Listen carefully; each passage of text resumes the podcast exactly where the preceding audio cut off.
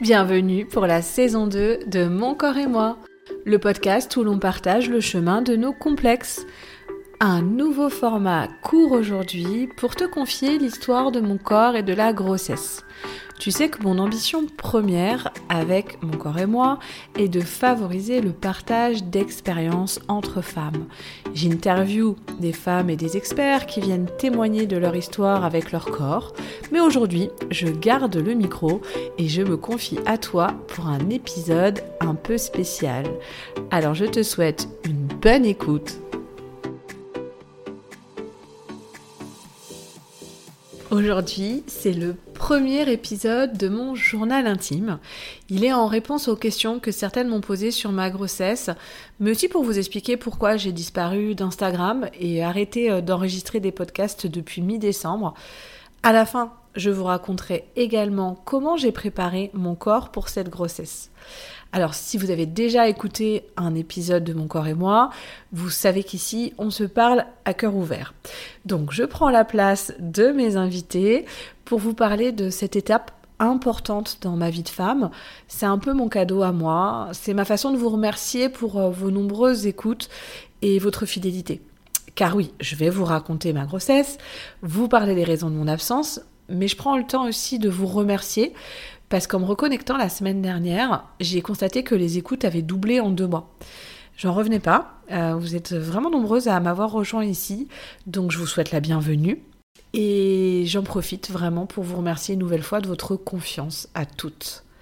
Aujourd'hui, on parle de mon corps et la grossesse.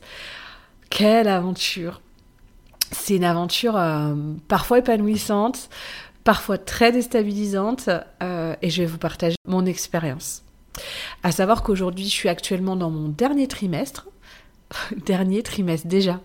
C'est passé à une vitesse folle.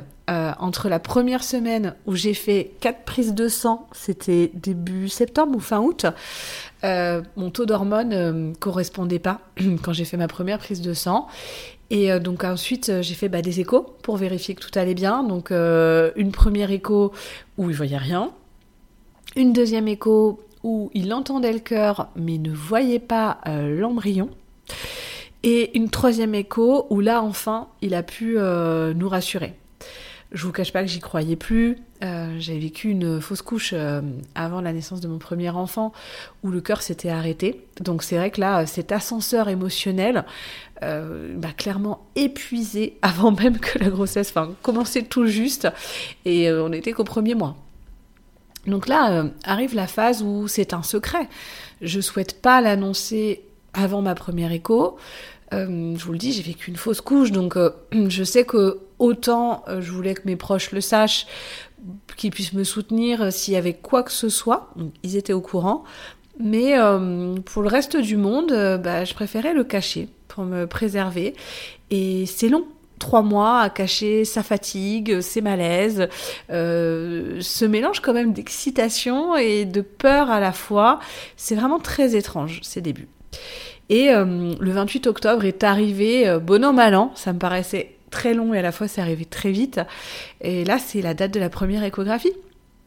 Donc euh, enfin, on a pu l'annoncer euh, à notre fils, à nos amis, mes collègues. Euh, mais en fait, malgré bah, la fin de ce premier trimestre, il y a toujours cette fatigue qui est extrême. Et bizarrement, cette fois-ci, je me sentais assez vulnérable. Je n'avais jamais ressenti ça pour ma première grossesse. Là, je pensais uniquement à dormir. Euh, et puis euh, moi qui suis habituellement assez créative, j'avais plus d'idées. Mener euh, des projets, ça me demandait le double d'effort qu'habituellement, même le triple. encore une fois, une sensation étrange, c'est le mot que j'utilise, tiens, étrange aujourd'hui. Et hum, c'est vrai qu'à ce stade, bah, on sent pas encore le bébé bouger, mon ventre était encore discret, donc la magie de, de, la grossesse, elle me semblait encore assez loin à ce moment-là. Alors fin novembre, euh, j'ai les premières contractions qui apparaissent. C'est un peu tôt.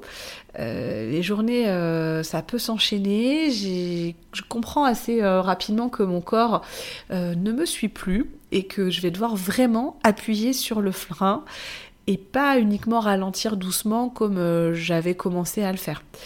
Et je fais des efforts, mais ça ne passe pas. Euh, J'arrive plus à, réfléchir, à prendre les bonnes décisions. Je subis complètement mon quotidien. En fait, je suis prise dans un engrenage euh, parce que je suis incapable d'accepter de tout arrêter. Je, vois bien que mon corps ne veut pas, mais de là à dire euh, stop, on arrête tout, ça me paraît impensable. Mais en même temps, le moindre effort que je fais, je suis KO. Et je tiens bon comme ça jusqu'aux vacances. Et le premier jour de mes congés, le 19 décembre, euh, j'apprends que je suis positive au Covid. Et là, je vais vous passer rapidement cette étape, c'est pas l'objet de, de, cet épisode, mais ça a été euh, très difficile quand même pour moi parce que euh, bah, j'ai eu très très peur. Euh, je pleurais beaucoup à l'annonce parce que j'avais peur pour mon bébé. J'ai aussi un sentiment de colère. En fait, même pas colère, je suis folle de rage, mais vraiment. Euh, contre la terre entière, hein, et en particulier contre moi. Je me dis, mais pourquoi, pourquoi j'ai chopé ce Covid? Pourquoi je mets en danger mon bébé? Et, et je, je je mets en place quand même euh, un package d'attaques pour, euh, pour lutter euh, contre la maladie. mon quotidien, c'est de me faire un jus, un jus frais avec mon extracteur de jus tous les jours. Je prends des huiles essentielles qui sont autorisées hein, pour la grossesse dans du, dans du miel pour lutter contre l'infection. J'essaie de m'aérer tous les jours. Mais finalement, bah, les jours passent, mon état ne s'améliore pas du tout, il s'aggrave même. J'ai des complications respiratoires au bout d'une semaine. Et bah, il y a toujours ce moment de est-ce qu'il faut aller à l'hôpital, est-ce qu'on n'y va pas, qu'est-ce qu'on fait? Je, je sens que je peux tenir à la maison, mais c'est très, très épuisant, très stressant. Et finalement, bah, je mets euh, trois semaines avant d'aller mieux. Donc euh, très très long. C'est euh, à cette période que je décide de couper des réseaux. Au début, je me disais que c'était la fin de l'année et que j'allais garder euh, mon énergie euh, euh, pour prendre du recul, profiter de ma famille, de mes amis. Et puis, je pense que ça fait du bien de toute façon de, couper au moins une fois par an. Et puis finalement, je pense à vous, vraiment. Je, me dis que ce que je vis, d'autres femmes doivent le vivre. Et, et ces inquiétudes, on serait certainement plus fortes en les partageant. Mais je suis juste incapable de partager avec un monde virtuel, en fait. Euh, parce que finalement, il y a la complication physique, en plus de la perte de goût, d'odorat, de l'intense fragilité. Je vois aussi que mon moral me lâche. Et euh, a priori, c'est un des effets secondaires du Covid. Il y a 30% des personnes qui, euh, qui dépriment. Mais là, je, au début, je comprends pas. Hein, je l'ai su plus tard. Je broie du nord. et puis, j'ai l'impression de, passer à côté de ma grossesse. J'ai peur de m'écrouler. Je me vois tomber. Enfin, c'est très très long. Vraiment euh, une phase très longue.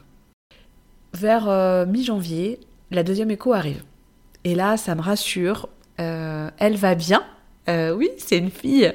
On a enfin la confirmation. Ouais, je parle de confirmation parce que je, je sentais. J'étais sûre de moi.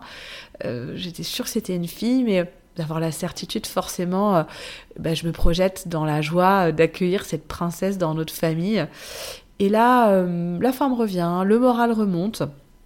Heureusement, c'est que je suis aussi euh, très bien entourée, aussi bien personnellement que professionnellement. Euh, j'ai beaucoup de chance par rapport à ça, de, me sentir écoutée, de me sentir soutenue euh, dans tout mon entourage. Je vois les bonnes personnes, euh, ma petite fée, la naturopathe, qui m'enlève un, voile de, brouillard grâce à la réflexologie plantaire. Je, perds cette ambivalence là qui était dans ma tête. Je retrouve de l'énergie petit à petit. Les contractions, par contre, elles, sont toujours présentes. On est fin janvier et je suis obligée d'entendre le message de mon corps. Je peux plus euh, faire semblant. il faut que je m'arrête de travailler parce que je sais que je ne sais pas faire les choses à moitié et que tant que je suis sur le pont, bah, je ne sais pas faire la moitié du job. Et bah donc voilà, je suis arrêtée. Nous sommes euh, début mars, euh, depuis un mois.